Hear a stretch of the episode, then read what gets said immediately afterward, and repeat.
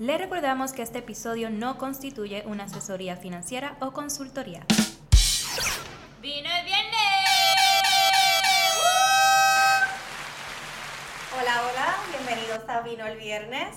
Hoy nos acompaña la sommelier Jennifer Rodríguez. Ella eh, nos acompaña de la Enoteca. La Enoteca se encuentra en Guaynabo, en Altamira, esto es, ¿verdad?, en, en el área de Garden Hills. Eh, y hoy vamos a estar hablando de estos vinitos que podemos utilizar en la cena de Navidad, cercano a la despedida de año, de los cuales, ¿verdad?, podemos acompañar y disfrutar de la cena navideña y estos platos típicos puertorriqueños, ¿verdad?, que degustan este paladar. Eh, seguido de este tema, no se desconecten de nosotros, que vamos a estar discutiendo un tema que nos va a afectar inmediatamente, ¿verdad?, que entre este año 2022, que es la despedida de año en donde el 1 de enero del 2022 vamos a tener un aumento al salario mínimo de Puerto Rico y que va a afectar a los patronos, que va a afectar a los empleados y la economía ¿verdad? del país. Eh, voy a dejarles con Jennifer que va a estar ¿verdad? abriendo estos dos vinitos que tenemos aquí, nos va a estar hablando de, eh, ¿verdad? de, su etiqueta y de, de cómo debemos tomarlos. Adelante, Jennifer. Gracias a Alanis y gracias a Yomaris por la invitación.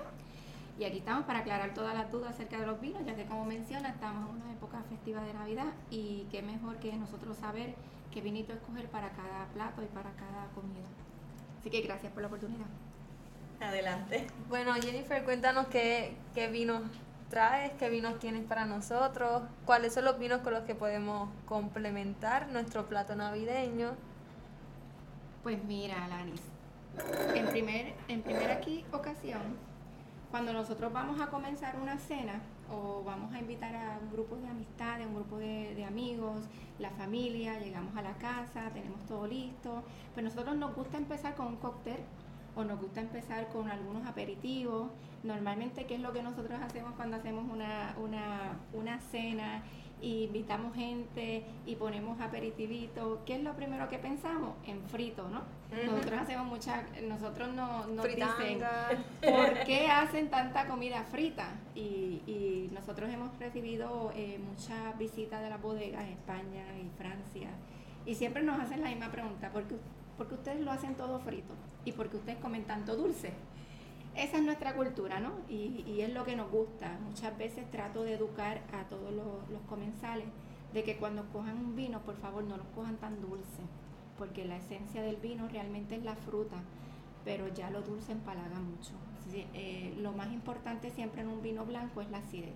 Así que un vino siempre se resalta la acidez, aunque tiene su azúcar residual que lo complementa y lo, lo balancea, pero siempre la acidez es muy buena, por eso es que se recomienda una temperatura bien frita, así que usted tenganlo en su nevera bien frito para que cuando lleguen sus invitados esté a una temperatura perfecta, pueda mantener esa acidez y, a la misma vez pues pueda disfrutarlo con diferentes tipos de tapas, platos, eh, aperitivos, acompañantes, o sea, una versatilidad. Cuando nosotros hacemos comida frita, por ejemplo, hacemos unos sorullitos, unas croquetas de bacalao y freímos por allá unas bolitas de queso, nosotros pensamos en un espumoso. ¿Por qué? Porque el espumoso tiene buena acidez y tiene lo, el crisp, lo, que le encontramos, las burbujas estas que te refrescan al paladar, que son el complemento perfecto a la hora de, de como tú dices, la fritanga, ¿no? Eh, la morcilla, el bacalaíto. Cada vez que pensamos en todo este tipo de comida bien nutritiva y bien grasosa, bien boricua, sí, es característica de, de, nosotros. Sobre todo bien, bien, bien nutritiva, pues pensamos en cómo cortar esa grasa y en cómo, en cómo mantener un equilibrio entre, entre lo frito, la grasa, la textura y a la misma vez el crisp de la, burbuja y el, y el, paladar limpio. Así que siempre recomendamos comenzar con un buen cava, un buen champán, un buen espumoso, un buen prosecco, cualquier estilo que usted prefiera y que, que usted le encante, pues es, es una buena alternativa para comenzar. Así que hoy traje de la familia de Casa Rojo que es una bodega eh, muy querida por nosotros, hace muy poco que llegó a la familia de, de Ballester. Y ha sido una sensación porque Casa Rojo trae etiquetas, como puedes ver esta, esta cava y como puedes ver eh, este tempranillo, son etiquetas modernas, son etiquetas que van al público que de tu verlas, pues te llaman la atención, Son atractivas, son atractivas, pero a la misma vez tiene una esencia eh, y respetando la vinificación y la enología dentro de su, de su país de origen. Eh, son unos vinos que tú los pruebas que como ves las etiquetas pues son bien, bien juveniles, pero a la misma vez el vino es autóctono, es un vino que marca eh, lo que es un vino de la región. Así que son, es un producto que nosotros recomendamos eh, para todo público, ya sea para los jóvenes, principiantes o simplemente aquellas personas que respetan lo que es el vino y la esencia del vino, pues ellos también son una buena alternativa. Lo bueno de Casa Rojo, para explicar un poquito lo de, la, de la botella, pero a la misma vez la voy a ir abriendo. Para explicar un poquito de Casa Rojo, ellos trabajan de manera eh, de biodinámica y de manera orgánica. En muchas etiquetas también tienen vegana. Ok. Y mucha gente me pregunta, ¿y qué significa un vino vegano? Porque sabemos que la comida, pues, pues, pues respetamos las personas que no les gusta nada que tenga que ver con productos de animal y unas personas que consideran, ¿verdad?, una dieta bien eh, balanceada en eso. Pero en cuanto a los vinos, ¿cómo tú haces un vino vegano si el vino viene de, de la fruta, que es la uva? Y la uva, pues, es un producto eh, que no tiene nada que ver. ¿Cómo tú le dices que es vegano? Ok, pues mira, sencillo. Lo que pasa es que durante el proceso de hacer el vino, muchas veces en los viñedos uti- utilizan un tipo de abono que tiene que ver muchas veces con el, con, con el, el excremento de la vaca, del caballo, utilizan este tipo de, de abono eh, y se lo... Eso es natural Que, realmente. son, que aportan nutrientes para el crecimiento de la uva. Claro que sí, pero ya no, no cumple con la parte vegana porque están utilizando todo lo que viene del producto animal. Inclusive cuando hacen el vino en la bodega, en la bodega lo que hacen es que durante el proceso de la fermentación, una vez que el vino ya está listo, que ya hicieron, convirtieron la uva, ¿verdad? En ese proceso de fermentación la convirtieron en vino, ese vino hay que clarificarlo porque queda con algunas partículas. Una vez que se clarifica el vino, entonces se embotella para embotellar un vino eh, limpio, claro, que tú te puedas tomar un vino que se vea bonito, ¿verdad? En tu copa. En ese proceso muchas veces utilizan clara de huevo, utilizan eh, cola de pescado deshidratada, un tipo de arcilla, y utilizan mucho, otro, otro tipo de, de clarificantes que viene de algún producto animal. Eso tampoco se podría utilizar si le vas a poner un sello vegano. Ok. Sería entonces un medio de eh, eh, eh, filtro de carbón o algún otro medio que sea que no utilice nada que tenga que ver con productos de animales. Ok. Entonces, explicando esto, ya podemos entender por qué un vino tiene un sello de vegano y por qué personas que me dicen, no, yo soy 100% vegana, no, me no, no puedo tomar vino, pero mira, Tienen una la alternativa. de que te puedo ofrecer un vino y cuando me preguntas por qué y lo entiendes, ah, ok, ya yo lo entendí y me lo puedo tomar este, sin ningún riesgo de decir me están engañando, ¿verdad? Así que eso es bueno todo saberlo porque muchos lo desconocíamos. ¿Alguien lo sabía? No. No, de hecho ni cosas- sabía que, Cosas nuevas que, aprendemos todos los que se días. clarificaba con huevo Sí. ni nada de esas cosas. Sí, con cola de pescado. Es, Sí, es que eso es verdad, es como una tendencia ahora. Sí. Hasta, hasta en los maquillajes. Dice, ¿verdad? Maquillajes veganos o productos de belleza. Y uno dice, ¿pero por qué? ¿Qué tiene que ver? Y es que, es que simplemente no pueden utilizar ningún, nada que venga de algún producto eh, animal. Te pregunto, ¿de qué región es ese vino? Pues mira, Casa Rojo tiene esta, esta cava que es del área del Penedés y la uva esto es 100% trepada. Quise traer un cava diferente para que ustedes lo probaran porque la cava normalmente tiene eh, las variedades de Sarelo, Macabeo y Parellada que son las uvas blancas utilizadas cuando hacemos cava, pero el cava realmente, eh, que es una denominación de origen, por eso se dice cava, no se le puede decir cava a cualquier vino espumoso que viene del mundo, porque es una denominación de origen que proviene de ahí, de esa área de España. Pero realmente tú puedes hacer un vino espumoso con, con cualquier uva. Simplemente en el proceso de fermentación nosotros lo que queremos es retener el dióxido de carbono, que es lo que hace la burbuja. Así que en esta región del Cava hicieron el producto y este vino con la uva que se llama trepat.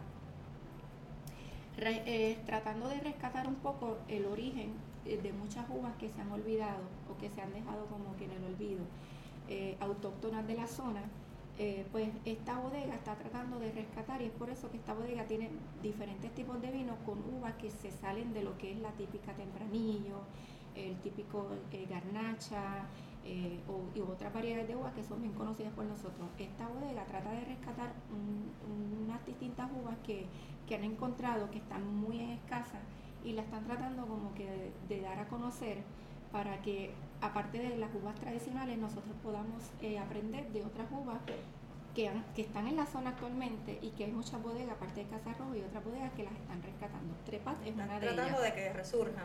Exactamente. Sí, que a lo mejor hoy no se consume porque la gente desconoce Exactamente. de la existencia de Pues ellas. mira, lo importante de abrir un, un espumoso como este son dos cosas. Primero, tiene que estar bien frío. Si no está frío, esto puede explotar. ¿Ustedes saben cuánta presión hay aquí? No. Esto tiene la presión que iguala literalmente como una llanta de auto cuando explota ahí en la número 2, en la 52 o en la número 1. Y tú vas ahí y te explota una llanta de esa y el carro, olvídate que puedes llegar a Ponce en dos minutos.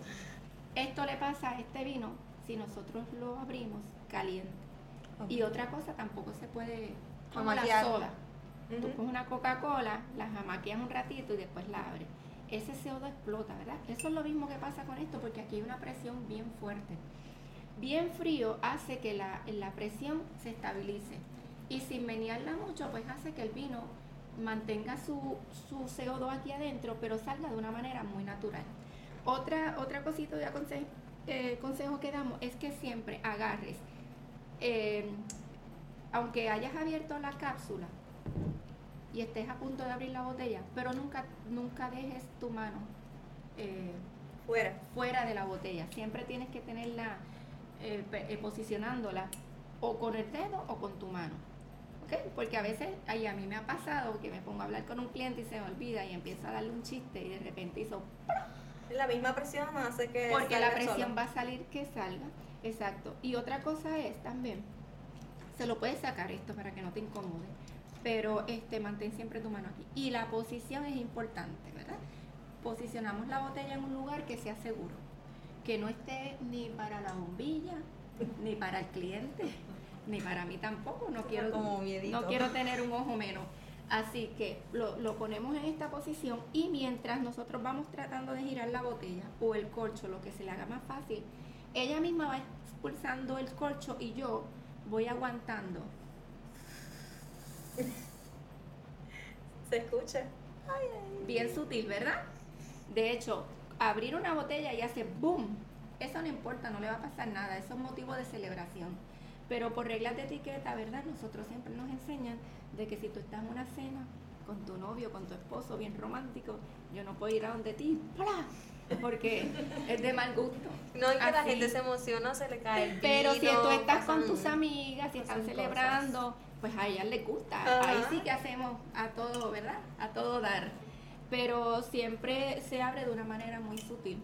Sí se puede hacer con esos secretos. Primero que esté bien fría, no se puede menear mucho. Y tratamos de hacerle presión porque ella va a salir solita. Cuestión de tú jugar con tu mano para que puedas presionar. Una vez que esté abierta, bueno, lo probamos. Así Eso que lo voy a servir la por parte acá. promocional. Para beneficio ¿verdad? De, de aquellos que nos escuchan solamente a través de audio y no video, eh, Jennifer ha mencionado varias veces que el, el vino o el espumoso debe estar bien frío. Recordamos que estamos, ¿verdad? Vamos a degustar ahora un espumoso, por lo cual, ¿verdad? Ella hace hincapié en, en lo que es la refrigeración de, de este vino que vamos a tomar. Eh, y en, en el audio tampoco logramos escuchar, ¿verdad? Cuando ella lo abre, pero sí eh, logramos escuchar cuando el corcho sale, entiendo que, que se escucha eh, acá, ¿verdad? Por los micrófonos. Pero, ¿verdad? En, en los que lo están viendo en video, pues han podido ver lo que es eh, la parte de poderlo abrir. Exacto, este vino es para acompañar con la fritanga, más o menos así, para comenzar la fiesta de Navidad. Así que nada. Es bien versátil. Yo siempre he dicho que los vinos espumosos son bien versátiles. Yo he sabido co- comerme un buen plato de churrasco con un buen espumoso, siempre y cuando tenga cuerpo, porque los espumosos como los vinos tienen diferentes tipos de cuerpo, ya unos tienen son más, cítricos, más ligeros, hay otros que, que han sido envejecidos más tiempo en sus propias lías, que lía no es nada más que las levaduras muertas una vez que terminado el vino y la fermentación, en vez de retirárselas, se las deja un ratito más y esto le da más estructura, más cuerpo, más sabor y eso pues te da la, opción de combinarlo con un plato más fuerte, ya sea un ave, un pescado eh, un- o hasta un pedazo de, cerdo, un medallón de cerdo. Así que es bien, el espumoso es bien versátil. Lo tenemos en brut, lo tenemos en blanc lo tenemos en rosé, lo tenemos eh, en una variedad, lo tenemos de añadas también, encontramos espumosos de añada eh, y también encontramos mucho también lo que es el tipo de azúcar. Por ejemplo, este cava que estamos tomando aquí de la uva trepat es Brut Natural. ¿Lo pueden ver? Sí. Brut Natural de los, de los espumosos más secos que vienen. El espumoso normalmente, una vez que termina la vinificación y termina el proceso de hacerse el vino, eh, se gradúa a medida del azúcar que tú le eches. Tenemos eh, Brut Natural, que es de lo más seco, luego viene el Brut, que lo han visto mucho en el mercado, es el más que se consume y el más que se ve en el mercado, luego viene el semi-sec y por ahí viene el dulce y hay, hay diferentes tipos de categorías, siendo el Brut Natural el más seco. Así que cuando viene un cliente a donde mí me dice, no, es que no me gusta el espumoso que sea muy dulce, no me gustan por eso siempre el consejo que se da es que lo pidas Brut Natural o Brut. Okay. Si te gusta, no es que no me gusta el vino, el espumoso porque es muy seco. Ah, pues entonces tienes la opción de semi-sec o demi-sec en algunos casos. Lo puedes ver siempre está en la etiqueta, siempre lo va a decir. O Brut o Brut Natural o semi-sec. O en, algunos casos viene el espumoso dulce. Pero como mencionamos eh, con los blancos, que también pasa con los espumosos, lo importante de los vinos blancos y espumosos es la acidez. Si tiene una acidez bien alta, pues va a balancear y va a complementar el dulzor. O sea que buena acidez y dulce complementan. Lo, lo, importante es que tenga buena acidez y eso es lo que hace un equilibrio de los vinos dulces espumosos que encontramos en el mercado con la acidez que pueden tener. Así que vamos a probarlo. Sí, hay mucho desconocimiento en, lo que son los espumosos. Muchas personas los llaman incorrectamente, ¿verdad? Todos champán. Eh, y quizás, ¿verdad? Entre otros episodios vamos aprendiendo un poco más de esto pero piensan que todo es lo mismo. Sí, sí, de hecho, cuando hablé de la denominación de origen cava, que dije, eh, que mencioné un poquito de pues, que hay mucha variedad de espumosos en el mundo, pero qué bueno que traje eso, porque a lo mejor en tu casa tú dices, tráeme un champán y tú sacas cualquier champán y nos lo da a nosotras como tus amiguitas y nosotros pues pasamos desapercibido ese, esa palabra. Pero en un restaurante eso tiene mucho que decir, porque si tú te estás luciendo con tu novio, y me dice, tráeme un champán, pero tu presupuesto eran 30 dólares, yo te voy a traer un champán porque tú me estás diciendo champán, yo te voy a traer un francés de 200 dólares la botella. y se acabó el noviazgo. y hasta ahí llegó el noviazgo, o hasta ahí llegó la visita al restaurante porque no me vas a visitar más. Porque yo siempre le digo a los meseros, ok, ustedes tienen la opción de preguntarle, ¿usted desea un espumoso? Eh, del área de Francia, desea un espumoso del área de España, de Italia, de dónde lo prefiere. Y ahí es como decirle, ¿estás seguro de que tú estás pidiendo un champán? Porque a lo mejor ella no me está pidiendo un champán. Ella lo que me está diciendo es que yo quiero un espumoso. Pero no le di la opción. Pero como yo entendí que dijo champán, pues yo me voy directamente a la, a la, a la parte y la botella de champán y le traigo un champán. Queremos, lo que queremos decir con esto es que no, hay diferentes tipos de precios, siendo el champán siempre el más caro. Por eso es que hay que tener cuidado cuando nosotros vamos a restaurante y decimos traernos un champán. Porque luego entonces le sigue en, en, valor del precio el cava y por último el prosecco que es de dentro de todas eh, esas tres em, categorías, champán, cava y prosecco es el más económico, es como el más versátil, el más em, fruta y más refrescante. Eh, pero el proceso en que se hace es mucho más económico, por eso de esas tres categorías el proceso siempre va a ser lo más económico. Luego de eso, todo lo demás se le llama o vinos espumosos del mundo o sparkling wine si estamos refiriéndonos a vinos de California. Sí, es que se asume, o sea, se asume y hablo de mí como, como el pueblo, como todos que los vinos que botan espuma son champán. Sí. Que entonces de ahí es que se parte el... Por eso le hago la pregunta porque sé que mucha gente no lo sabe. Sí, y, de hecho el, espumoso se hace en cualquier parte del mundo. Tenemos Chile, Argentina, Australia, Austria, eh, California, Estados Unidos, Francia, Europa, Italia. Todos hacen espumoso. Así que fuera de lo que es champán en una región, champán para los que quieran saber por qué se le llama así, es que Francia tiene una región eh, en, al norte de Francia que se llama Champagne. Se llama así su región y es por eso que los vinos espumosos que nacen de ahí, salen de ahí, se le llama champán. Este, pero literalmente es un nombre que adoptamos para decirle a todos los espumosos. Eh, cava, es denominación de origen cava, no es una región en particular, pero es una denominación que abarca eh, eh, muchos municipios en, en España que han denominado región del cava. Así que por eso le decimos cava, vinos que vienen espumosos que vienen de esa región. Y Prosecco es otra región en Italia también que se llama Prosecco, la uva se llama Glera, que, con la, que es la que predomina en casi todos los Prosecco, pero una región también, así que yo no puedo decir a ti, em, y estoy en un restaurante y tú me pides un Prosecco y yo te traiga un espumoso de Chile, porque estoy, estoy haciendo un disparate ahí y el cliente pues... Así que hay que hacerlo con propiedad. Si te piden un Prosecco, te están pidiendo de antemano ya un vino italiano. Olvídate de todo lo demás. Te están diciendo, es que quiero un vino italiano, porque Prosecco es una región de un espumoso italiano. Cava te están diciendo español y champán te están diciendo francés. Si te dicen yo quiero un espumoso, ya te están dando una regla general. Ya puedes traerle uno de Chile, puedes traerle uno de Argentina o el que tengas en tu carta de vino.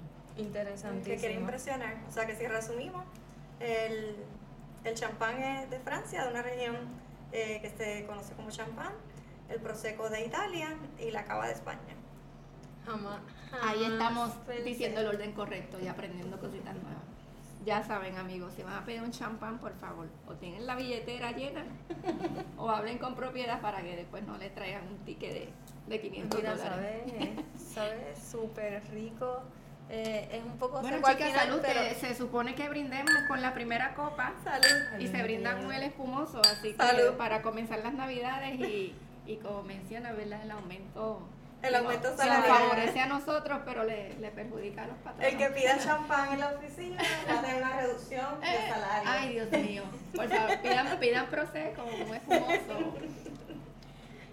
Ahora tengo que pedirla correctamente. Imagínate, yo quiero un Prosecco de Chile. Sí, nosotros tratamos de que, ¿verdad? Eh, de hecho, cuando yo comencé, yo, comencé hace unos cuantos años a estudiar esto de, la parte de sommelier porque me gusta mucho, he trabajado en restaurantes, trabajo en hoteles, me encanta mucho todo lo que tiene que ver con vino, así que profundicé un poquito más en los libros y los estudios, pero cuando yo lo estudiaba y cuando lo estudiaba mis colegas pasados, ¿verdad? Eh, era libro, era como uno dice, come libro. Tú ibas a la biblioteca comprabas los libros, te sentabas y eso era leer, leer, leer y comprar, comprar vinos y probar y probar para tú estar preparado para cuando llegara el el momento de tomar el examen, pues tú poder tener y cumplir Era eh, Claro. Hoy día es tan fácil conseguirlo todo en YouTube. Es tan fácil conseguirlo en internet que antes cuando yo estaba estudiando era muy difícil. Yo le digo a los chicos míos en el restaurante en muchas ocasiones, ustedes no saben más allá porque no quieren. Porque en vez de estar en Facebook, ahí que hizo el amigo, la novela, cuando, cuando se acabó el, el galán, mira, métanse en a YouTube. Ustedes ponen cómo se hace el vino, cómo se clarifica el vino, cuál es el proceso de hacer champán, cuál es el, barril, cómo se hacen las barricas, todo eso es una educación que está gratis en, las redes sociales.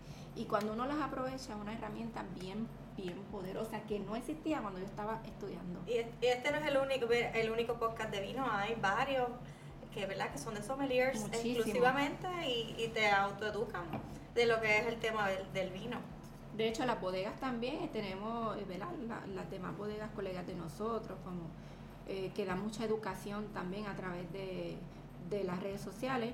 Nosotros en la enoteca estamos talleres de vino, este, hacemos clases, hacemos eh, catas, damos eh, ese recurso para que los que se matriculen, hacemos grupitos de 15, de 20 personas y le damos un taller completo desde, el ABC, desde cómo se hace el vino, qué uvas son, las regiones, los países productores importantes y de ahí salen con una experiencia muy buena. Luego después nos citamos en un restaurante y hacemos una cena de maridaje y comenzamos lo que, lo que hemos aprendido lo aplicamos en la cena. Así que hay muchas alternativas y, digo todo esto porque eh, Alani, mencionando lo del restaurante, cuando la gente va al restaurante, cada día eh, son más los que saben. Antes tú podías sacarte de la manga cualquier cosita y la gente se lo creía. Hoy día la gente está tan preparada y tan educada porque el internet lo consiguen todo. Y si tú le dices algo que no es, ahí están las aplicaciones de Vivino y etcétera, que te dicen, mm, esta vez dijo una cosa y aquí dice otra. Nosotros y hay que tener mucho cuidado hoy día porque hay mucha gente que ya está tan preparada, sabe mucho de vino y uno tiene que prepararse más todavía. Y el lenguaje correcto en este mundo, y más los meseros hoy día que van, están buscando trabajo y quieren trabajar en restaurantes, nosotros nos gusta educarlos para que cuando lleguen a, a, casi todo el mundo sabe mucho de vino y, y, no vean como que no se sienta, ¿verdad? Que está como que diciendo un disparate o está, o está perdido, porque a veces esa persona que está ahí a lo mejor sabe más que tú. Así que hay que tener mucho cuidado con eso. Depende también del nivel, de verdad, del restaurante que se vaya a visitar, porque hemos ido, bueno, uno de, pues lo puedo decir que es un deporte, es el uno del deporte de, de, de mi esposo y yo, es visitar diferentes restaurantes, tanto aquí local como cuando viajamos. Y a veces es frustrante tú encontrarte, ¿verdad?, con una persona que te está atendiendo y realmente tú le pides una recomendación y no te la dan bien y yo soy de las que lo que me traen la carta o van y buscan el aperitivo, eh, entro a aplicaciones de vino y averiguo del vino que me van a traer. Eh, y hay veces que son restaurantes, ¿verdad?, de menos presupuesto, donde como quiera tienen una carta de vino y la persona que te trae el vino, uno tiene un sommelier en el restaurante o los meseros no saben ni siquiera descorcharlo. No te lo dan a probar, no saben sacar el corcho, no saben servir la copa. Y pues cuando es algo que te gusta y una de las opciones por la cual tú decidiste eh, ir a visitar ese restaurante, te hace no volver o, te daña un poco la experiencia. Y estábamos hablando en el podcast anterior que, ¿verdad? Que con esto de la pandemia la gente ha tomado, o sea, se, han tomado mucho más vino y se han educado sobre el vino, que entonces... Es que el mundo del vino hoy día está cogiendo una, eh, una fama hasta los jovencitos. Eh, la escuela de medicina, la escuela de derecho, todas sus actividades son con vino. Y estamos hablando de personas jóvenes, personas que van a ser unos profesionales en el futuro, pero ese es el mundo en que ellos siempre están envueltos. ¿Por qué? Porque sus papás, sus abuelos, eso es lo que le han enseñado. El mundo del vino eh, hoy día es, es, es bien importante conocer por lo menos las cosas básicas y principales. Ustedes no saben que el, el vino es una tremenda conversación en una mesa por eso decidimos crear este podcast, porque digo que está totalmente relacionado a lo que son temas de negocio. Claro. Y tú puedes firmar negocios, crear negocios, mejorar negocios, eh, celebrar negocios con vino. contrato lo sellamos con, con el vino. Eh, pero el vino es, tú, tú te tomas una cerveza y ¿qué tú haces? Lo primero que te la traen, cool, cool, cool, cool, cool, cool, refrescaste, saciaste tu sed, la tiraste y vámonos, seguiste hablando de otro tema. Pero el mundo del vino es un tema interesante, aquí podemos hablar, que no lo hemos tocado, pero, pero cuando probamos el vino, alguien por ahí mencionó, creo que fuiste tú, está bien frutoso. Entonces comenzamos a hablar, ay, esta acidez, esta fruta, y de dónde viene el vino, y el vino es historia. Cada vino procede de una región en Europa o en California o donde sea del mundo, que es bien interesante porque antes de tú hablar del vino, o cuando yo estaba estudiando, que yo decía, ¿cuándo vamos a beber? Y decía, todavía estamos estudiando historia, pero es que yo no quiero estudiar más historia, yo quiero beber vino. Ten paciencia. Y después me di cuenta que es cierto. El, esto lo, lo vine a tomar ya en la clase final, cuando ya yo me harté de paciencia. Pero yo comencé y eso era historia y come libro y historia. Y yo decía, ¿y qué me importa las montañas de yo no sé de ella? De, ¿Qué tiene que ver eso con beber vino? Yo quiero beber vino. La importancia y el efecto que tienen en en el vino. Pero es que exactamente, eso es historia. Entonces después hay a veces hay una familia bien bonita detrás de, claro, ese vino. Claro, y la historia y por qué ahora mismo yo te pregunto que yo tengo estas dos etiquetas. Las dos son de Casa Rojo, las dos son cava, exactamente igual. Esta cuesta 200 y esta cuesta 20. ¿Tú me sabes decir por qué esta cuesta 200 y esta 20? No. Ok, esa es la parte de historia que yo quería brincar, porque quería beber. Así que eso después yo entendí. Y es que lo que acabas de mencionar es, es de dónde viene la uva. La montaña tiene mucho efecto a la hora de, la... en todo, en la uva, en el café, en cualquier fruto que tú quieras extraer lo mejor. De lo mejor siempre viene de la montaña. Porque la montaña se, se aleja del llano. El llano siempre hay mucha sofocación cuando hace mucho calor. En momentos de frío ahí es donde se como que se concentra la mayor cantidad de frío. Y esto tiene un efecto en la fruta. Mucho frío, poca maduración, ¿verdad? Y mucho calor, se quema el fruto. O sea que las montañas siempre hacen este efecto de contraste. En las noches refresca y en las tardes pues atrae el sol. Y otra cosa es factor lluvia. El agua es muy negativa en el fruto porque una uva que tenga mucha agua, porque en el llano cuando llueve el agua se, se se, eh, la uva eh, retiene mucha agua y cuando vas a hacer el vino, ahí es donde vienen estos vinos de mala calidad. Son, le llamamos vino a granel, vino comercial, vino del montón. Entonces, de una uva bien hinchada con mucha uva, tú puedes sacar una producción mucho de vino. Con una uva que está en montaña, el grano, no, obviamente cuando llueve hay buen drenaje, el agua, el, agua fluye y la uva pues, entonces retiene la, la agua simplemente la que tiene que retener y se concentra mayor sabor, mayor concentración de azúcar, obvio el agua es más pequeñita y lo que extrae es néctar. Y eso es lo que necesitamos para hacer un vino de calidad. Así que yo con eso te puedo decir, porque esto es una uva de montaña y esto es de llano. Y ya con eso tú entendiste. muy similar al, café. Que pasa mucho con el café. Y ahí cuando tú aprendes de historia, te vas dando cuenta y después al final es que viene la cata de que te ponen diferentes estilos y tú vas probando cuál es mejor cuál y te la hacen a ciegas y ahí tú, tú puedes entender el proceso. Y, y no se llama beber, se llama catar. Así que estamos catando, no estamos bebiendo. Exacto. Y, y, y el, el, espumoso también se tiende a, a, oler igual que el tinto.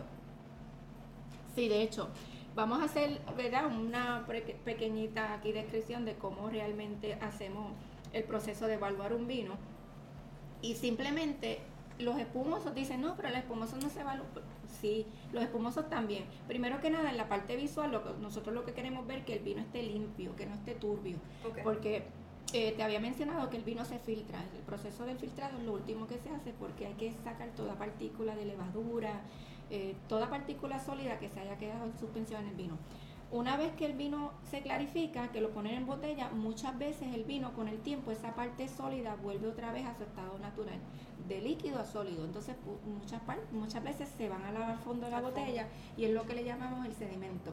Okay. Eso pasa mucho en los vinos tintos porque en el vino tinto se usa la piel de la uva.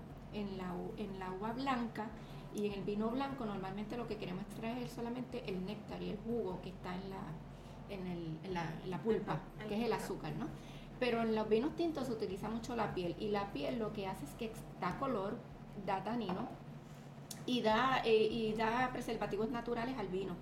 Eh, con un tiempo dado, pues eso, esa parte sólida vuelve a ese estado natural y se va descomponiendo en el vino y se va cayendo como partículas de sedimento. Que eso no tiene nada que ver, eso no nos afecta nada en la salud de nosotros. Eh, pero pues no es, no es agradable verlo en la copa, así que por eso es que pasamos al proceso de decantado, ¿no? Lo pasamos a un frasco y es que simplemente pasamos el vino limpio a otro frasco. Ese es el proceso de decantar el vino. Okay. En los vinos este, lo que queremos es ver que esté claro, es que esto es un vino claro. También nos dejamos llevar por el color para más o menos nosotros evaluar qué tipo de, vino estamos, estamos frente y también la, la efervescencia. Cuando vemos las burbujas, Déjame echarte un poquito más porque tú estás sedienta. El mío vino vacío. Estoy dando una clase aquí de cata y ella tiene la copa vacía, así que eso no, no se puede, ¿verdad? Bueno, eh, yo no estoy bebiendo este eso, No sé si decir una mala alumna o una buena alumna. ¿Cuál de las dos? Bueno, esa era, esa, era, esa era de las buenas. Como, la como, como, tú nos contaste, esa eras tú antes, cuando sí, nos interesaba la historia. es que la historia está tan interesante que yo la parte de la historia y luego vamos a la cata, ¿ok? Me regañaron. Así que vemos que el vino está claro. La efervescencia que nos da a imaginar eso sin probarlo, que estamos frente a un espumoso, ¿verdad? Eh, cuando vemos la espuma. Porque le llamamos seco. Vino seco es todo vino que no tiene espuma. Los, vinos con efervescencia o con burbujas son los espumosos y cuando decimos, no, esto es un vino seco, lo que te está diciendo es que esto es un vino que no tiene eh, burbujas. No es, lo demás es espumoso. Una vez que vemos eso visual, entonces vamos a nariz. ¿Qué buscamos en nariz? Lo mismo, que el vino esté limpio, que huela a fruta.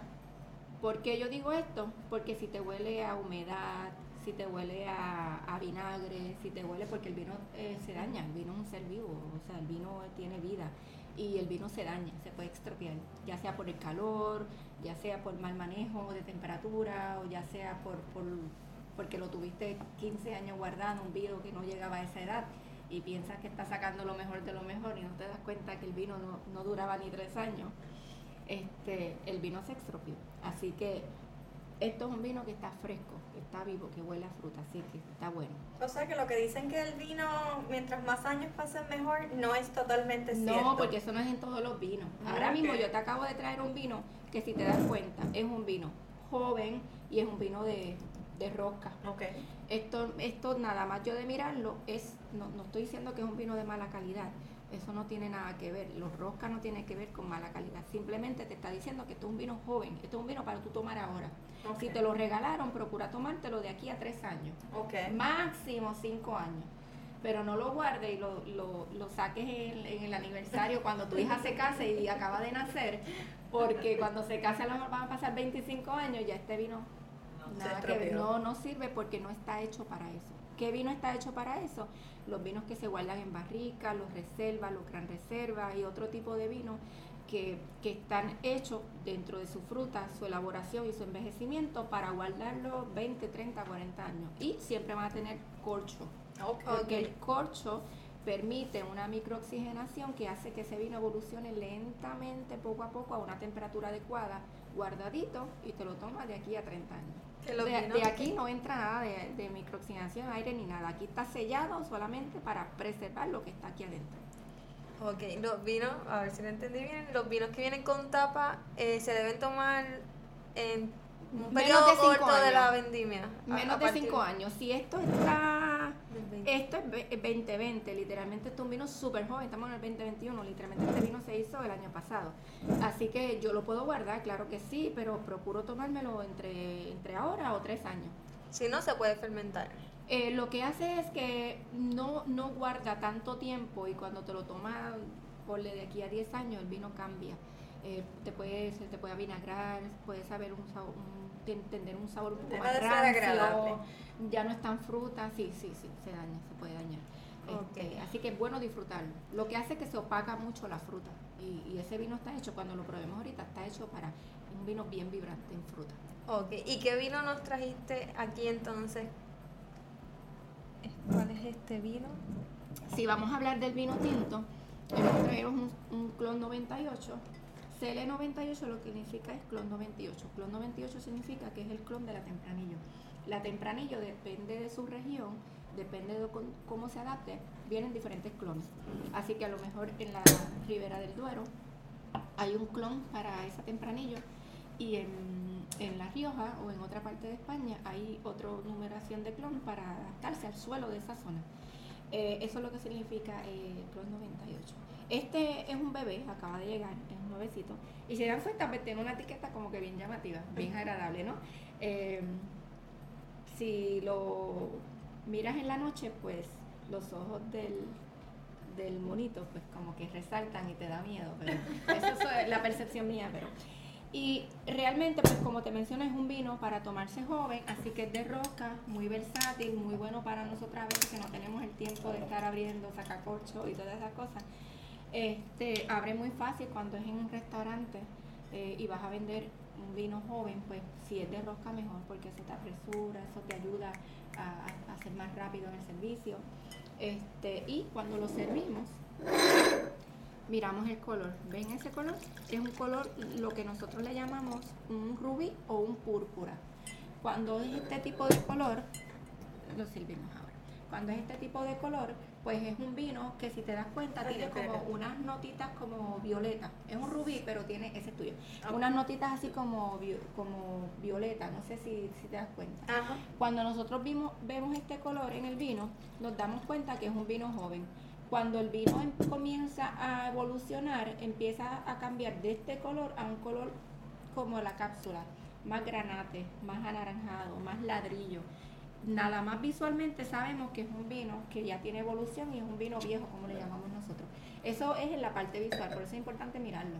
Aparte de mirar que esté limpio, que no tenga ningún tipo de partícula, miramos el color y eso nos da ah, una idea de nosotros a qué vino nos estamos, estamos tomando. Si nos ¿con- dan a ciega. Si nos los dan a una cata ciega. ¿Con qué podemos acompañar este vinito? Pues mira, Bueno, Este ¿qué vino, qué uva, qué uva nos dijiste que era? esta es una tempranillo de la Ribera del Duero. Eh, la Ribera del Duero es bien famosa por el, típicamente por esta uva, igual que Rioja y otras regiones de España. Este, y este vino 2020 lo que nos dice a, nosotros es que es un vino que Nari, no sé si lo pudieron percibir, es un vino que tiene mucha fruta. Yo le encuentro aquí mucha fruta negra. Eh, no, huele casi alcohol ni nada. Huele. huele mucho lo que es blueberry, blackberry, todas las berries negras. Ciruela, eh, no sé si, si van conmigo.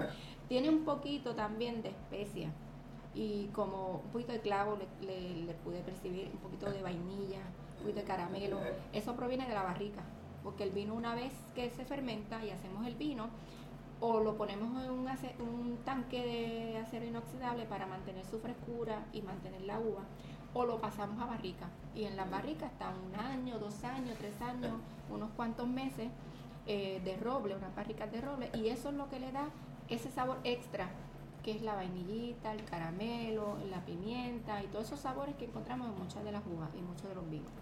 Este tipo de vino es el que va perfecto para acompañar esta cena navideña. Un buen lechón con mucha grasa, con mucha pimienta. es, es lo que le va a este tipo de vino joven que normalmente tiene una buena acidez tiene muy buena fruta, tiene muy buen cuerpo y acompaña un plato tan pesado como un lechoncito a la vara con un cuerito por al lado. Arroz con gandules, todo tipo de tapas, eh, también eh, croquetas, orullitos, todo lo que nosotros siempre ponemos en la mesa, el pastel, el rico pastel de, masa con rellenito de carne, con pique, eh, siempre buscan vinos jóvenes, frutosos y, vinos que, que puedan complementar todo cualquier, un vinito con cualquier tipo de, plato. Ok, el hecho de que tenga mucha fruta, eh, Yo todavía no he aprendido a hacer complementa, complementa, ¿verdad? Las comidas de aquí de Puerto Rico que son bien sazonadas. Sí, sí, por eso digo, la comida de nosotros siempre tiende, de hecho, nosotros le echamos más sal encima. Y, y, no sé si ustedes se han dado cuenta, pero yo he servido platos que son bien condimentados. ¿Dónde está el salero? Ajá más sal y más pimienta. Y yo digo, wow, es increíble. Es cierto a veces, que nuestra cocina ni probamos, a veces ni probamos. Y, y, eso, y, y, tú competir con un vino, para competir con ese sazón, encima tenemos la costumbre de echarle más sal y más pimienta a las cosas, pues ¿cómo tú compites con eso? Pues simple, yo siempre he dicho, un vino joven. Vino joven todavía tiene fuerza, tiene carácter, tiene fruta y tiene buena acidez. Y si el vino tiene buena acidez, puede complementar y balancear cualquier plato. Incluso ahora mismo nosotros tenemos de frente ahí un prosciutto. Sí. Sabe que el prosciutto es una textura grasa en boca y también es salado. Pues haz el maridaje de un vino como este y el prosciutto. Y te vas a dar cuenta que ninguno de los dos sabores va a caer. ¿Por qué? Porque estamos buscando el maridaje y el maridaje es que los dos se complementen, no que uno sobresalga o haga o opaque al otro. Así que eh, eso es lo que estamos buscando. Y eso es una clase de maridaje completa que podemos estar hablando aquí tres horas, pero yo sé que el tiempo, no tenemos todo ese tiempo, pero las, las clases de maridaje son muy importantes, así que cuando quieran quieran tomar unas clasecitas, estamos allí en la orden en la enoteca, en la enoteca de Ballester, estamos allí en la, en la Altamira, en Guaynabo. Eh, tenemos la, la enoteca nueva ahora porque hace tres años atrás estábamos en Cataño, mucha gente se confunde, pero nosotros nos mudamos, así para que, para que la gente lo tenga bien a la mano. Estamos en la calle Perseo, 492 eh, en el Centro Comercial Tamira, local 1 en San Juan. San Juan Guaynabo, o sea que estamos ahí colindantes, pero estamos allí. El teléfono si nos quieren llamar es el 787-275-6670. Ese es el teléfono de la enoteca. Eh, tenemos toda una variedad de estilos de, de, vinos, cervezas artesanales y licores. Y también, pues, si quieren coger clases, también pueden preguntar, que nosotros damos clases y talleres y y estamos siempre allí dispuestos a ayudar. Sí, me voy a anotar. No, no lo he probado, me regañan, ya lo puedo probar. Sí, sí, ya lo podemos probar. Salud. Ustedes que son chicas jóvenes y que, y que sé que les gustan las la novedades, me pueden decir qué les parece el vino, si están de acuerdo con lo que acabo de decir. Pues mira, me pareció bastante suave. Eh, frutoso al paladar. No le sentí el, el chase de alcohol así de entrada. Eh, es un vino bien, bien suave, no, No, sabe alcohólico como tal. Sí, concuerdo. Me parece eh, también franco, o sea, lo que huele es lo que Sí, es lo mismo que me... Exactamente. Mucha fruta. que puedo Mucha fruta. Esa es una palabra de domingo, me gustó. Vino franco. Igual que ahorita Muy vino. Eh, ¿Vino a granel fue? Ah, Vino de a granel. De a granel, que normalmente uno piensa que eso es una palabra positiva y entendí que no. Que Sí, es- bueno, lo que pasa es que en este mundo del vino, pues ese es como uno más del montón. Exacto. Decirle así, entonces pues. Pues cualquiera piensa que le están echando flores al vino y no es así, no. Digo, es- para eso es esto, ¿verdad? Para ir aprendiendo. eh, y Claro. todo este tipo de, de palabras de domingo en cuanto a este tema del vino. Jennifer, te pregunto, ¿cuál es una uva? ¿Cuál es tu uva? ¿Cuál es la uva que tú dices, esta es mi uva? Este es el vino que a mí me gusta. ¿Cuál es tu uva preferida? Pues mira, sabes que esa pregunta me la hacen mucho. No sé por qué me ven la cara de sommelier y me hacen esa pregunta siempre. Y es como decir, oye, ven acá, ¿y cuál es tu hijo favorito? Y tú tienes 10. tienes 10 hijos y tú dices, ¿y cuál, cuál es mi favorito? Deja ver. Pues es similar a eso. Es como decir, hoy estoy para limpiar mi casa. Y yo estoy tan contenta de limpiar mi casa cuando abro un buen champán que coge ese mapa y esa escoba y esos baños y los limpio en tres segundos. Y estoy para eso. Y esa va a ser mi... No me des un tinto porque si no me... Yo para mapear no me pondría triste con un champán. No, fíjate. No, Pero buen champán para pasar el mapa, eso después de una tarde de trabajo, eso te anima, eso te activa bien. Bueno, pero después Bien de lo que yo aprendí, ¿quién se pone, de lo, después de lo que yo he aprendido y quién se pone triste después de un champán? No, Ah, no, no, no, no. bueno. ¿Cuánto vale Bueno, pasar yo, yo me pondría triste si me traen la cuenta y eso no fue lo que yo pedí. Pero tú lo, tú lo pediste, tú lo pediste, Pero- supongamos que sí. Pero salgo a cenar con mis amigas y yo lo que quiero es esto, vinos jóvenes, vino juventud, tráeme otra botella y tráeme otra y esto es lo que me gusta y esto para eso estoy hoy. Pero si salgo a cenar privadamente en un lugar, ¿verdad? Una musiquita romántica y pido un buen steak, pues me pido el vino más, más poderoso que tiene la carta, ¿verdad? Un buen cabernet, un buen syrah. Así que es la ocasión, yo diría. No tanto es la fruta, es la ocasión. Así que la ocasión es lo que me dice a mí qué me voy a tomar hoy. Y por eso es que uno tiene que aprender y abrir el paladar a mucho y aprender y, y a probar y tener el paladar abierto para probar de todo. Entonces yo digo, mira, probamos una trepat hoy y qué les pareció. A lo mejor ustedes iban a, a comprar un vino y ustedes lo veían trepat, ¿qué es eso? Uy, no, yo no voy a tomar eso. Mejor me voy con lo tradicional y se, va- y se llevan lo tradicional, ¿no? Esto es lo que se, esto es lo bueno, aprender a conocer y así te da más versatilidad para que tú tengas una opción más abierta para tú escoger y, y probar cosas diferentes y nuevas. Y, de igual forma maridarlo, exacto. Ujú. Y no, Hay y no que va a comer y siempre piden lo mismo del menú. Sí. No, porque yo lo único como es pechuga y, y churrasco. ¿Y sabes cuándo aprendes a comer otra cosa? Po- cuando por accidente te traen el plato que no es. Ajá. O tú no hay dices, que ay, tú qué rico quieres". estaba esto, lo voy a probar la próxima vez que venga, pero tú jamás lo hubieses pedido. Se limitan a, a, ¿verdad? a seguir tomando y comiendo igual con la vida. Yo sí repitiendo las mismas acciones plato porque que no, no- conozco. Porque Sí, para, para que no me cuenten. otras cosas. Sí, es, es cuestión de... Y cuando tú te educas y aprendes, pues, pues te sientes más segura de, de- de tocar otros temas. Así que eso es importante siempre, la educación. Y probar. Bueno, resumiendo, Degustar, no beber, degustar. Vamos a degustar. resumiendo aquí hemos descubierto hoy dos vinos diferentes, una cava, ¿verdad? Que eh, va súper bien con lo que son estos aperitivos que acompañamos en la fiesta de Navidad. En el caso de nosotros los puertorriqueños, boricua, la fritanga.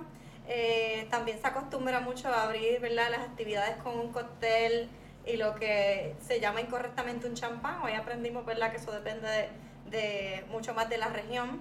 Eh, también tenemos el vinito tinto que abrimos hoy, que es un tempranillo, lo cual eh, va muy bien con todo lo que es, ¿verdad? Los platos más fuertes navideños, entre el arroz con gandules, los pasteles. Porque son vinos jóvenes, ¿verdad? Y tienen un sabor. Sí, de mucha fuerza en fruta. más es dulce para aliviar ese condimento que tiene, ¿verdad? Lo que es el pernil, toda la pimienta y sal que tienen estos platos navideños en la cocina puertorriqueña. Correcto. Además, hoy aprendimos que hay vinos veganos.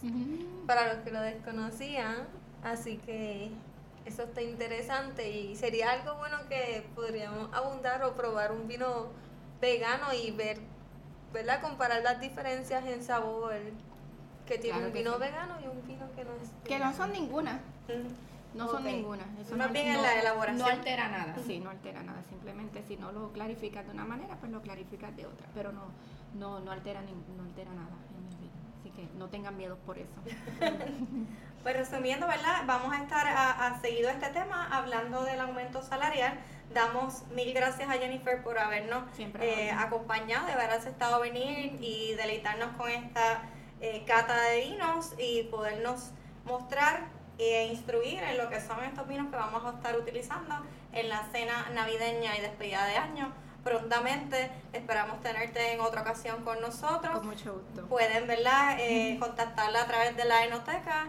Agradecemos a la enoteca por prestarnos a Jennifer. Visítenlos en Guaynabo, ya dimos su teléfono. Si lo quieres repetir para despedirnos. Sí, claro, el 787-275-6670. Y no te desconectes, aquí seguimos en Vino el Viernes con tu tema favorito. Salud.